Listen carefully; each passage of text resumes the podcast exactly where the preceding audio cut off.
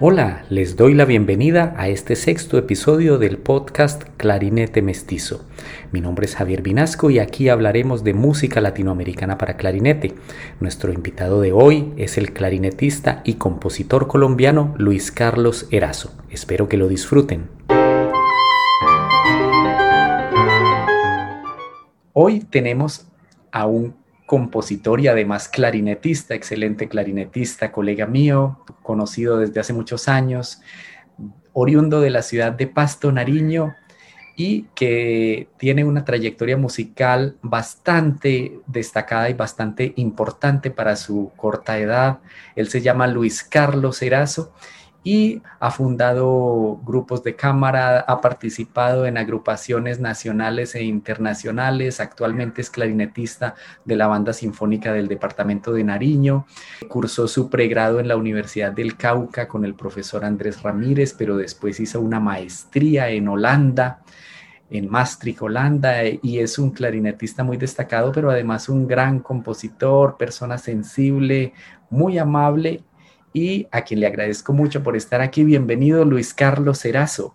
Muy buenas tardes, maestro Javier. Muchísimas gracias. Es un gusto enorme para mí estar en esta tarde en este espacio. Agradezco mucho eh, esa grata presentación. Para mí es un honor, eh, bueno, poder compartir con ustedes este trabajo, poder compartirles un poco de lo que, bueno, de lo que he venido realizando. Algunos ya tuvieron la oportunidad de conocer mi trabajo. Para los que no, eh, espero que este sea un primer espacio para poder eh, presentar lo que yo hago, bueno, desde, desde la composición también y, y también como, como clarinetista. Agradezco mucho este espacio, maestro. No, no, no, ni más faltaba. El gusto es mío, por supuesto. Gracias a ti por esas composiciones maravillosas y además por ser un excelente músico referente para muchos en tu región. La obra que hoy nos convoca es una obra muy especial.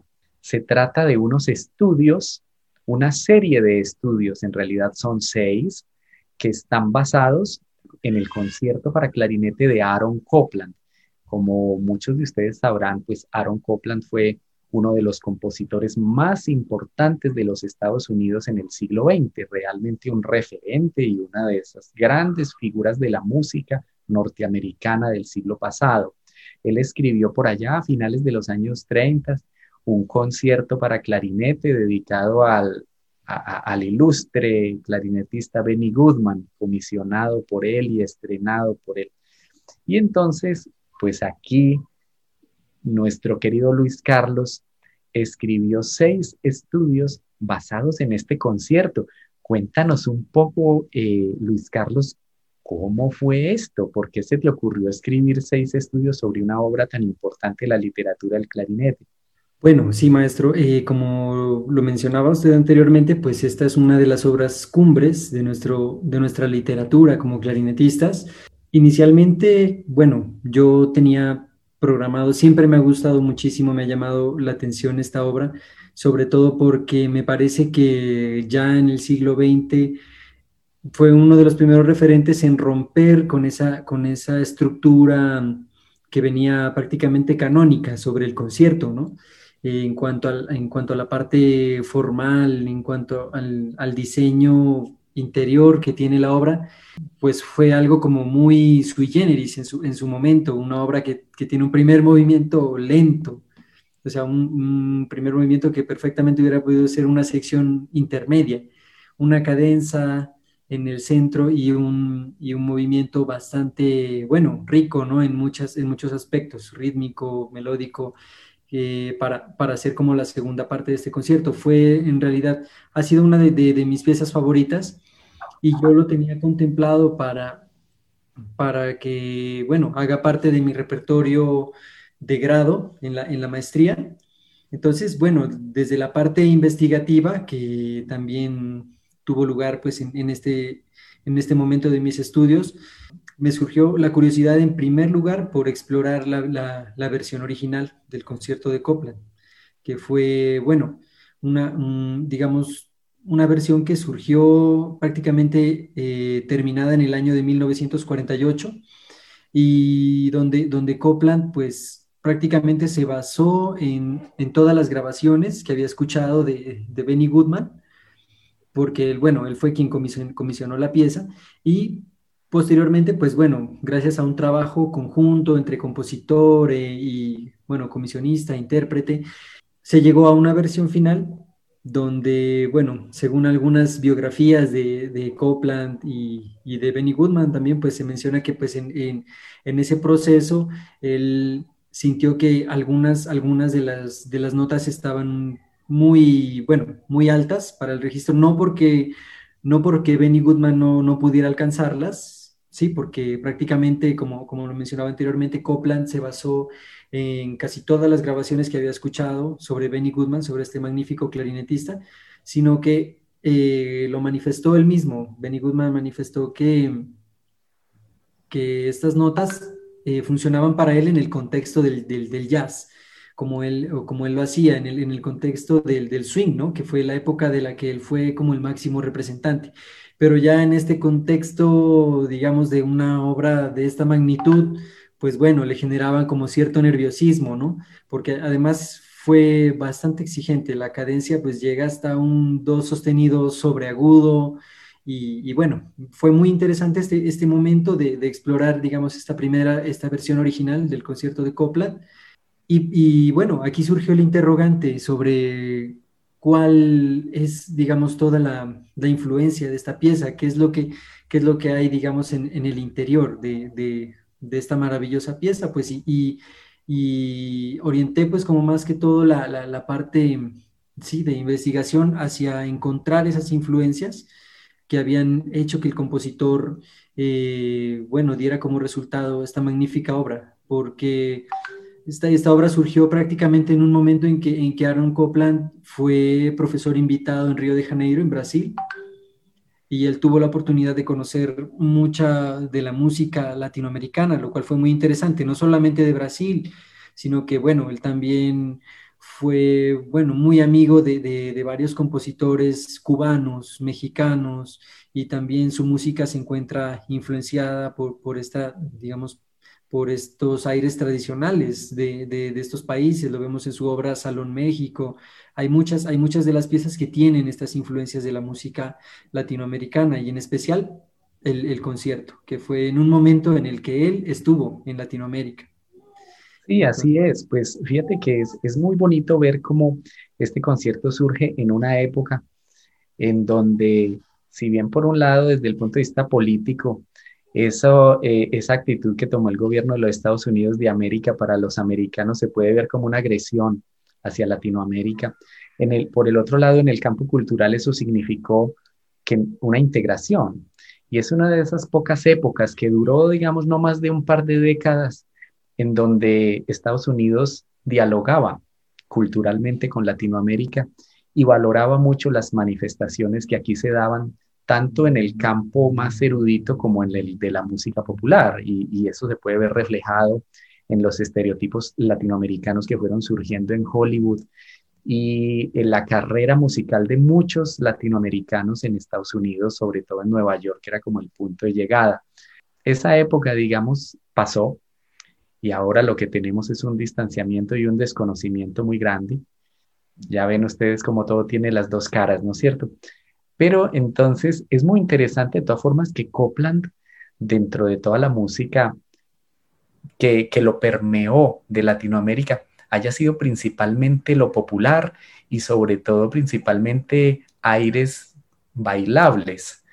Sí, bueno, la verdad sí llama mucho la atención pero yo pienso más que todo que eh, eso para él fue un material bastante significativo, sobre todo por la riqueza rítmica que se encuentra en esta música latinoamericana.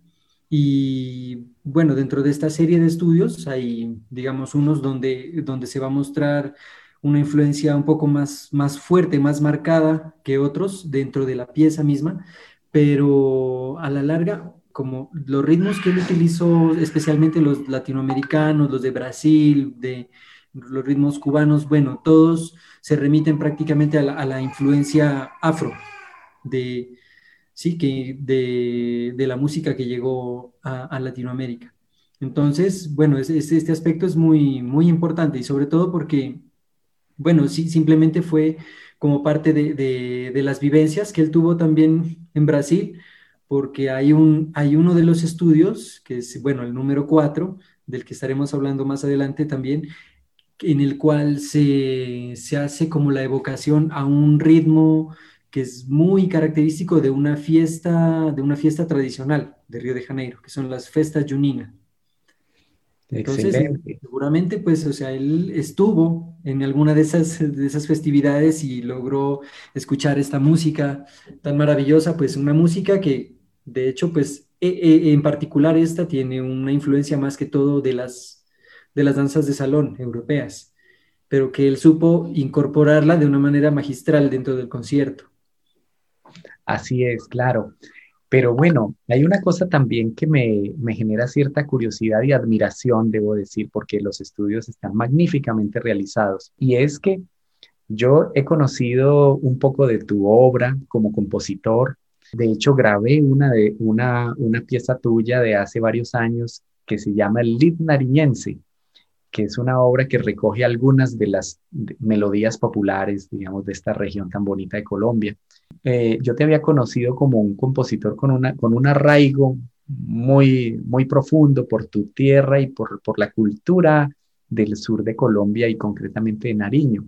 Y ahora de repente tú te lanzas a escribir unos estudios basados en, en, en ritmos que provienen de Brasil, de, de Cuba, del mismo Estados Unidos, pero además basados en un concierto para clarinete que es, digamos, universal, que hace parte de la música universal. Me admira mucho eso. ¿Cómo es ese diálogo que puedes mantener tú en tu arraigo local y en tu cultura tan afianzada con la música universal? ¿Cómo ha sido ese proceso? Bueno, la verdad ha sido, digamos, un proceso como más pensado hacia la, hacia la apertura, hacia la proyección de estas, de estas mismas raíces, ¿no? Sí, la idea ha sido como buscar eh, ampliar ese lenguaje, ese lenguaje que a uno le permita como, como llegar, digamos, a, espacios más amplios en, la difusión del repertorio local. Y sobre todo también una cosa que me llamó mucho la atención, sobre todo es que en la música latinoamericana cada vez hay mayor presencia del clarinete, o sea, hay mayor protagonismo y las posibilidades que se exploran son sorprendentes, son magníficas. En, el, caso del choro, por ejemplo, en la música del Brasil, la, digamos, las, lo, que se ha hecho con el, con, el clarinete ha sido bastante eh, relevante. En la música popular es bastante, la verdad es bastante agradable escuchar la presencia de, del clarinete en la música que se hace, digamos, en Argentina, en, Perú, cada vez va adquiriendo como más, protagonismo y eso, eh, digamos que a uno como compositor le llama la atención, sobre todo ver estas posibilidades que,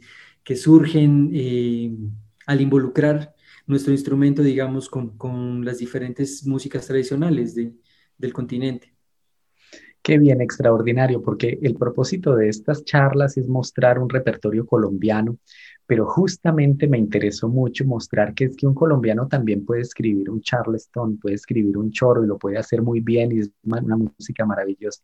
Me encanta eso que hace Luis Carlos, porque dialogas en, tu, en, tu cultura, que es muy propia, muy arraigada, muy auténtica. Tú has podido dialogar e insertarte en un discurso más universal. Eso me parece admirable de ti, realmente lo reconozco. Y también el hecho de que tú seas un músico tan completo y polifacético, porque tocas muy bien el clarinete y compones. Pero me estabas contando ahorita, antes de empezar la transmisión, que eso, esa cualidad de ser polifacético es como algo que viene de familia. ¿Quieres contarnos un poquito cómo, cómo ha sido esa tradición musical de tu familia? Porque provienes de una familia de músicos.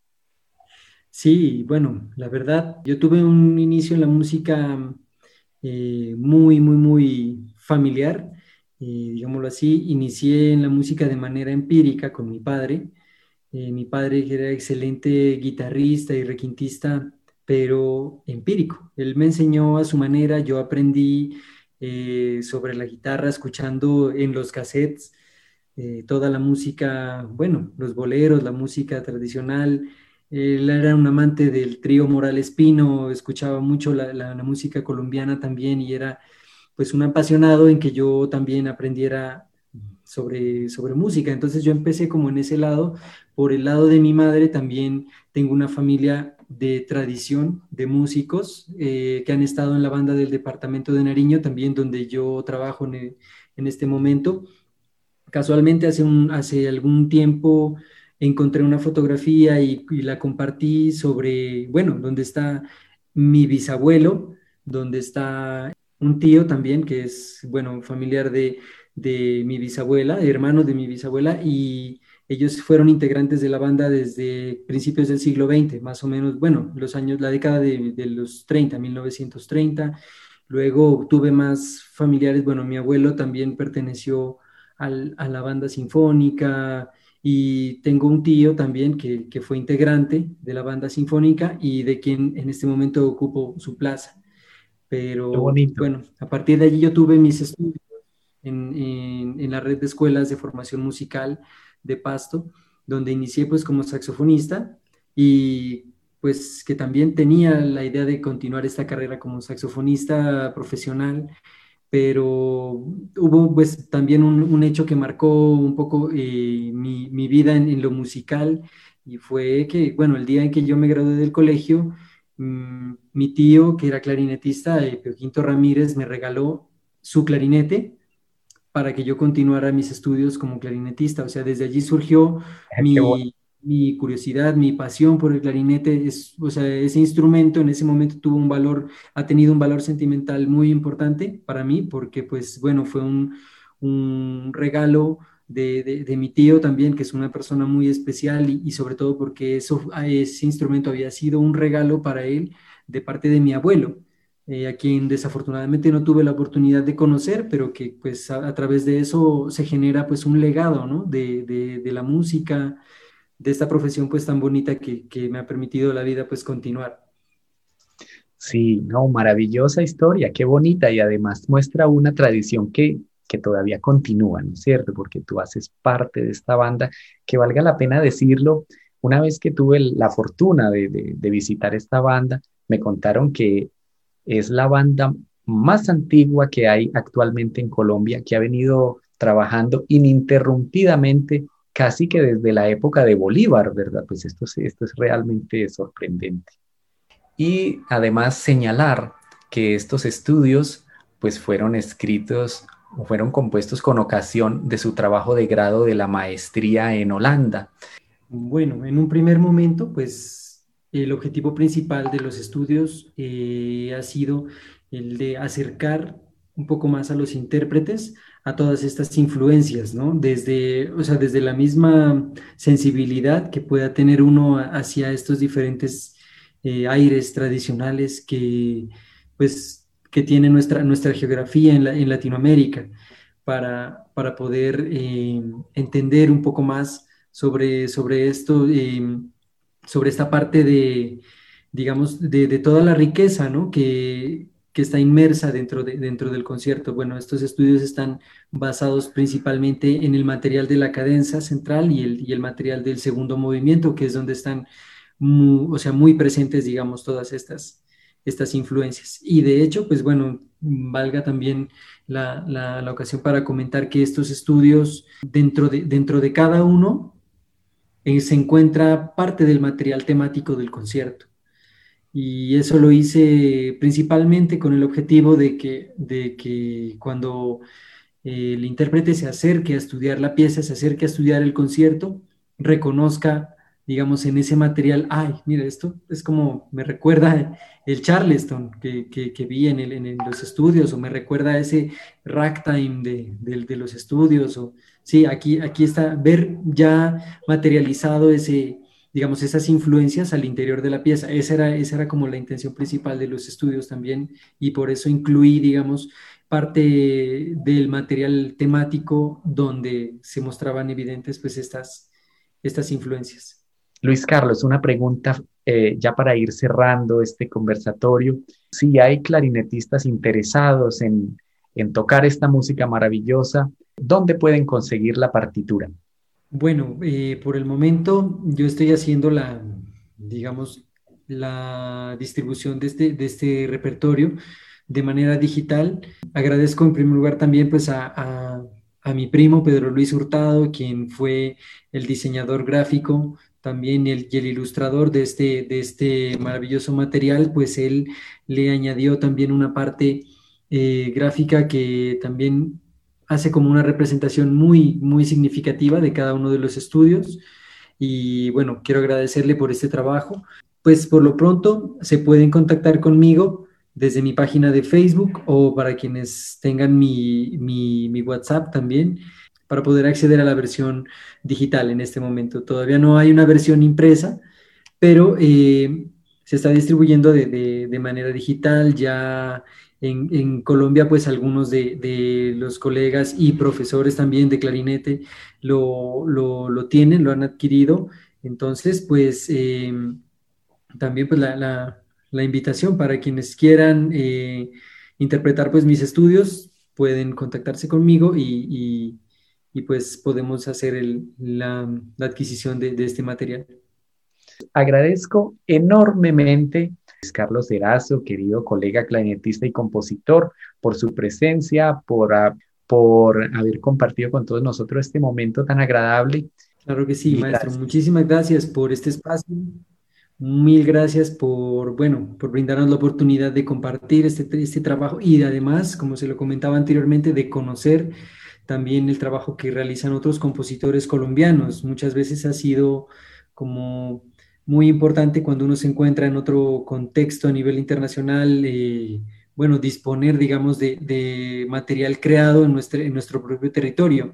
Y sobre todo este espacio ha sido muy importante para dar a conocer a los clarinetistas colombianos y latinoamericanos que se han conectado, pues sobre, más sobre el repertorio para clarinete solo que hay en Colombia y para nosotros ha sido muy enriquecedor. Quiero agradecer a, bueno, a mi maestro también, que fue, los que fueron muy importantes en la creación de este trabajo, que fueron mi maestro Roland Hendricks en Holanda, eh, Fernando C. Silveira, que también fue muy, muy importante dentro de la creación de este trabajo.